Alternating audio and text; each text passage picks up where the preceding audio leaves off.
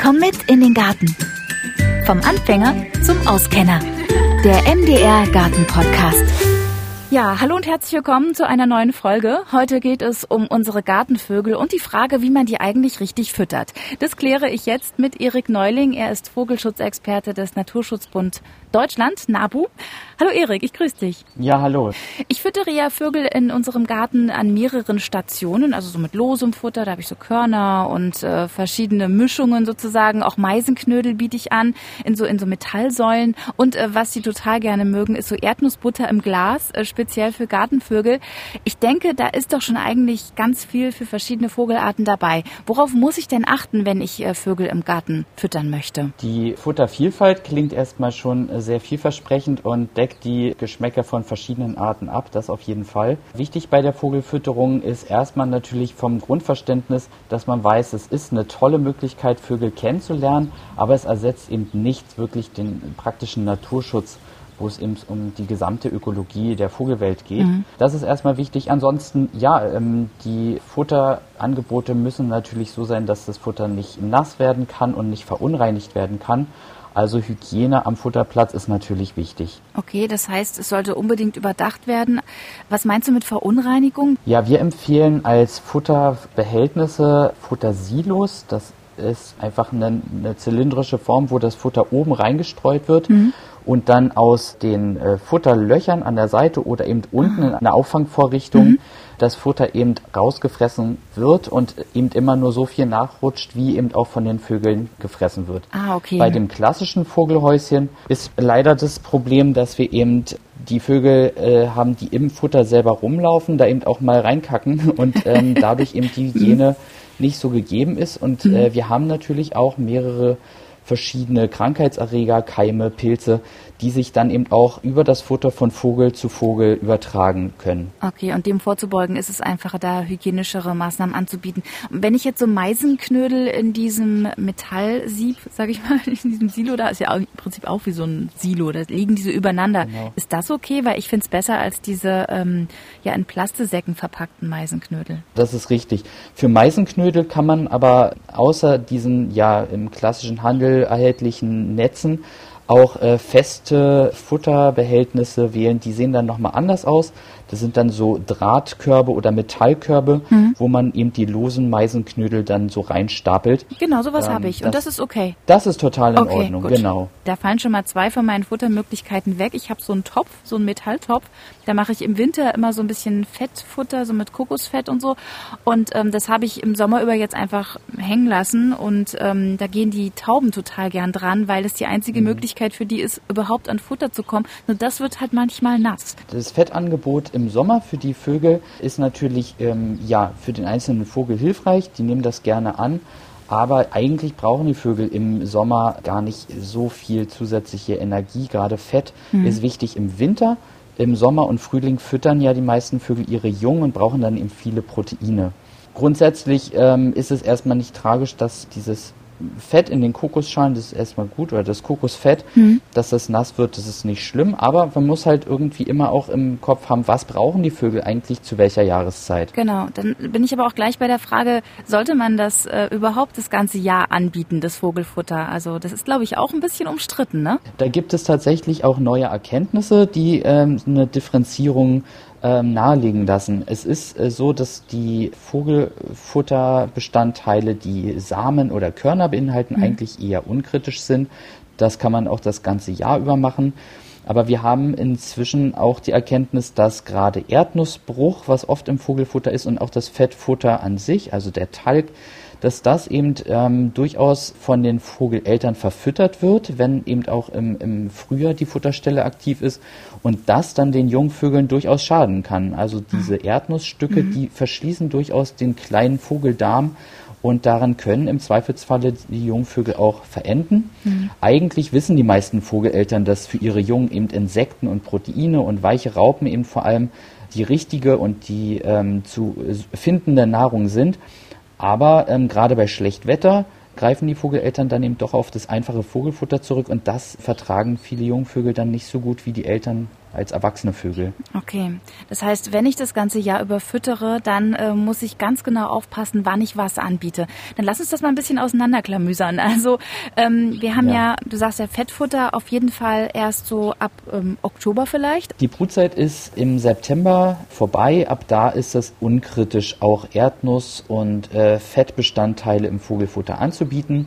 Vorher, während der Brutzeit, im Frühling und im Sommer, sollte man sich auf Körner, also kleine Körner und Sonnenblumenkerne beschränken. Mhm. Weil das hilft dann vor allem den Vogeleltern, um schnell einfach Energie zu tanken, um diese energieaufwendigen Futterflüge dann eben auch mhm. ähm, zu meistern und nicht zu viel Zeit zu verlieren, sich selber Futter suchen zu müssen. Mhm. Das ist dann wirklich hilfreich.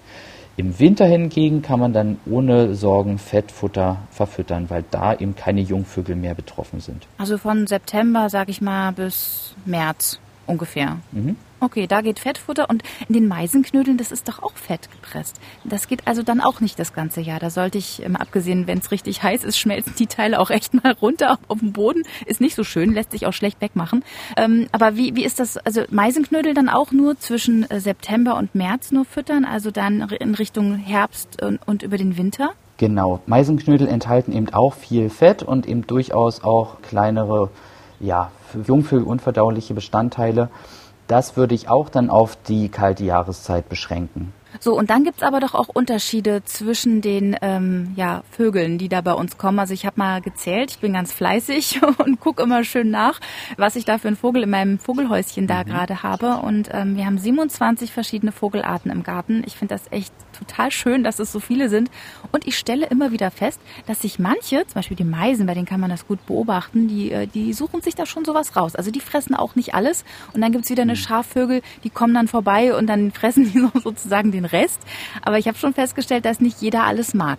Kannst du mal sagen, welches Futter für welche Vogelarten irgendwie geeignet ist und oder wie man das mischt dann vielleicht? Na klar, also grob ähm, kann man erstmal unterscheiden, dass es Körnerfresser und Weichfresser gibt, das äh, jetzt bezogen auf das Vogelfutter.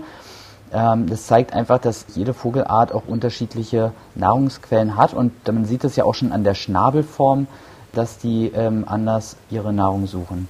Äh, die Körnerfresser sind Sperlinge, Spatzen, Finken, Ammern und auch die Meisen tatsächlich gehören dazu. Die mhm. fressen eben auch die kleinen Samen. Das ist ähm, eben das Artenspektrum, was über Körnerfutter auf jeden Fall abgedeckt ist.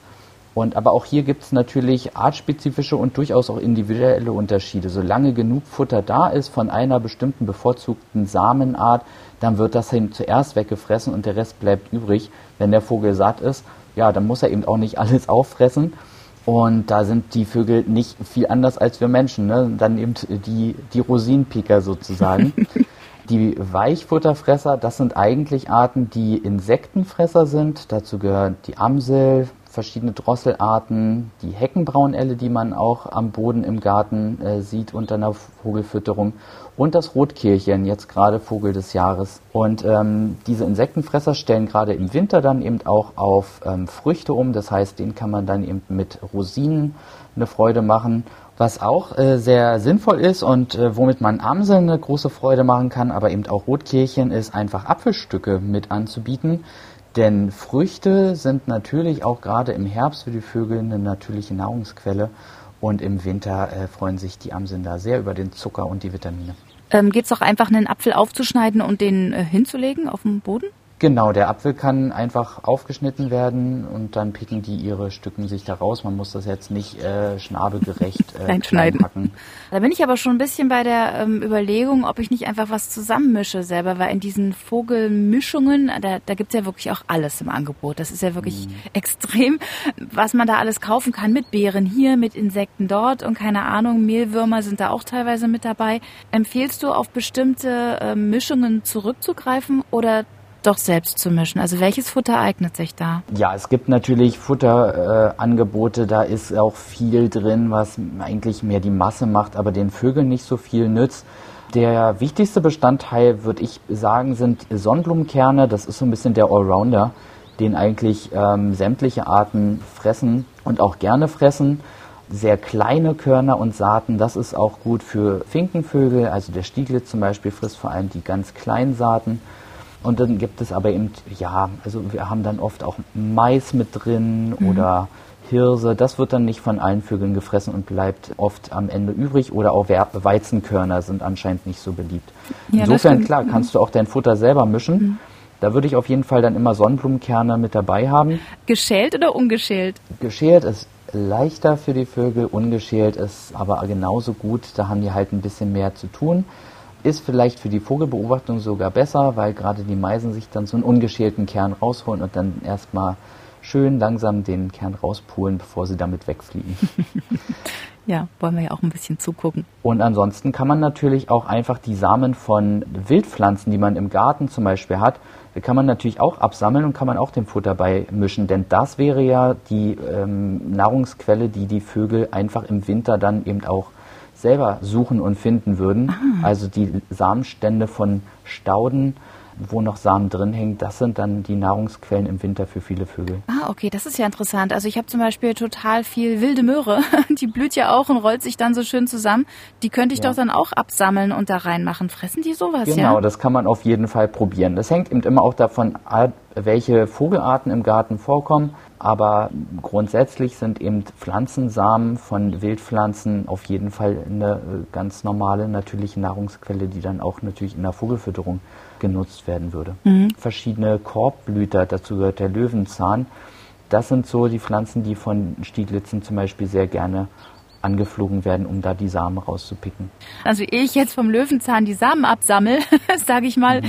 ähm, ist es ja fast schon besser, ich lasse meinen oder gestalte meinen Garten einfach naturnah, dass der Stieglitz sich da auch selber was holen kann. Das äh, Vogelfüttern im Winter als Zusatzangebot oder auch über das Jahr, aber schon ist doch schon so, ne, dass ich dann doch lieber meinen Garten ein bisschen naturnah gestalte, oder? Genau, das ist das Allerwichtigste eigentlich. Das ist auch ähm, ein bisschen der Bogen zu dem, was ich am Anfang gesagt habe, es geht eben bei der Vogelfütterung immer auch um das Bewusstsein, dass wir hier äh, kein, kein Freiluftzoo eigentlich haben, wo man die Vögel füttert und wegen der Fütterung die äh, Vögel dort eben auch geschützt werden, sondern entscheidend ist, dass das Umfeld, in dem die Vögel leben, möglichst artenreich ist an, an Nahrungsquellen, also viele Insekten, viele verschiedene Wildpflanzen und auch natürlich viele Strukturen bietet, wie Gebüsche, offene Bodenstellen, wo sie sich sonnen oder Sandbaden können, Bäume, äh, in denen äh, sie vielleicht brüten. Also das ist das Entscheidende. Man kriegt keine große Vogelartenvielfalt nur mit einer Vogelfütterung hin, sondern da muss eben vieles im Umfeld auch stimmen.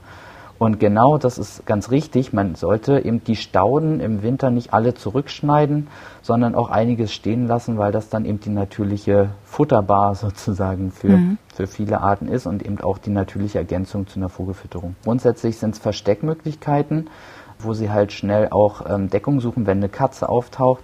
Aber es sind eben auch Brutmöglichkeiten. Gerade die dornigeren äh, Gebüsche werden da gern genommen von Grasmücken oder Amseln. Und dann ist aber eben auch im Herbst bei beerentragenden Sträuchern eine zusätzliche Nahrungsquelle mitgegeben. Also wenn wir Holunder oder Schlehen, ähm, Weißdorn, Pfaffenhütchen, das sind alles äh, Sträucher, die dann eben Beeren tragen, gerade im Herbst, wenn die Vögel dann eben auch äh, mehr Energie brauchen mhm. und Vitamine brauchen dann ist das total gut, den Vögeln sowas anbieten zu können. Wenn ich das jetzt im Garten nicht habe, Weißdorn zum Beispiel oder Holunder, ähm, so wirklich anbieten als Ersatz kann ich das den Vögeln ja gar nicht im Futterhäuschen, oder? Im Futterhäuschen nicht. Also da geht es wirklich darum, dass man diese Hecken auch anpflanzt und mhm. im Garten dann eben auch fördert. Also es reicht nicht, da ein paar Rosinen reinzustreuen ins Vogelfutterhäuschen. Doch, das geht natürlich auch, aber es ist dann eben wieder die Vogelfütterung und nicht sozusagen die Aufwertung des Umfelds mhm. für, für den Vogel, der das ganze Jahr über dort eben leben soll und ähm, auch sich fortpflanzen und Junge großziehen. Im Idealfall ist es der naturnahe Garten, der vogelfreundliche und insektenfreundliche Garten. Aber als Zusatz ähm, finde ich es auch nicht verkehrt, dass man da noch ein bisschen, also ich werde es, glaube ich, weitermachen, die Vögel auch ähm, das ganze Jahr über füttern. Fütterst du Vögel das ganze Jahr über? Ich äh, fütter Vögel nur im Winter, aber ich habe auch nur die Möglichkeit, das auf dem Balkon zu mhm. machen. Und ich finde das dann eben total sinnvoll und naheliegend, weil die Vögel im Winter wirklich die Energie brauchen und es deutlich schwerer haben, die natürlichen Futterquellen auch anzuzapfen und Nahrung zu finden. Grundsätzlich ist es eben auch wichtig zu wissen, dass alle Vogelarten, die bei uns im Winter da sind, natürlich grundsätzlich damit klarkommen. Die sind angepasst an kalte Temperaturen und auch äh, Nahrungsmangel. Und es ist von der Natur natürlich eben auch so vorgesehen, dass dann eben im Frühjahr vor allem die Vögel dann auch zur Brut schreiten, die eben ähm, besonders äh, willensstark überlebensfähig sind. Das ist eben der normale Lauf der Evolution. Aber es ist bei der Ganzjahresfütterung natürlich überhaupt kein verwerfliches Unterfangen, sondern es ist äh, eine super Möglichkeit, verschiedene Vogelarten einfach äh, nah im Umfeld zu sehen, in ihrem Verhalten zu beobachten, ähm, sich daran zu freuen, wenn sie halt in der Nähe dann eben auch tatsächlich ein Nest haben. Und dafür ist das total gut. Was sollte man denn auf gar keinen Fall äh, füttern, also ins Vogelhaus reintun? Was ähm, immer wieder äh, gern gemacht wird, aber gar nicht gut ist, ist tatsächlich so Teigsachen, also Brotkrumen, Brotkrümel, ähm, salziges Essen oder überhaupt äh, Essensreste. Sowas gehört überhaupt nicht ins Vogelhaus. Da äh, haben die Vogel keine Möglichkeit, das zu verdauen. Das Salz schädigt durchaus den Organismus und Brot kann natürlich auch nochmal aufquellen im Magen. Also das schadet den Vögeln viel mehr, als dass es ihnen nützt. Also darauf auf jeden Fall verzichten und dann lieber auf Mischungen zurückgreifen, die man ja auch durchaus selber zusammenstellen kann. Okay, dann werde ich mir mal so ein paar Einzelteile Haferflocken und Rosinen und ähm, ja, Sonnenblumenkerne zusammenstellen und meine eigene Mischung den Vögeln anbieten. In einem Futtersilo, wo es unten rauskommt. Ja, das ist richtig gut. Ja, genau. danke schön. Erik Neuling, Vogelschutzexperte des NABU und ähm, vielen Dank für deine Ausführungen. Und ja, dann würde ich sagen, bereiten wir so langsam schon mal ein bisschen Vogelfutter vor, ne? Wird ja kalt jetzt. Ja, langsam wird's kalt. Langsam kann man das machen. Ja, danke schön, Erik. Danke auch. Weitere Infos zum Thema Vogelfüttern, die habe ich euch übrigens im Beschreibungstext verlinkt. Und in der nächsten Folge, da packen wir den Spaten aus. Da geht es ums Bäumepflanzen im Herbst. Wie das richtig geht und worauf da zu achten ist, das erfahrt ihr dann. Bis dahin.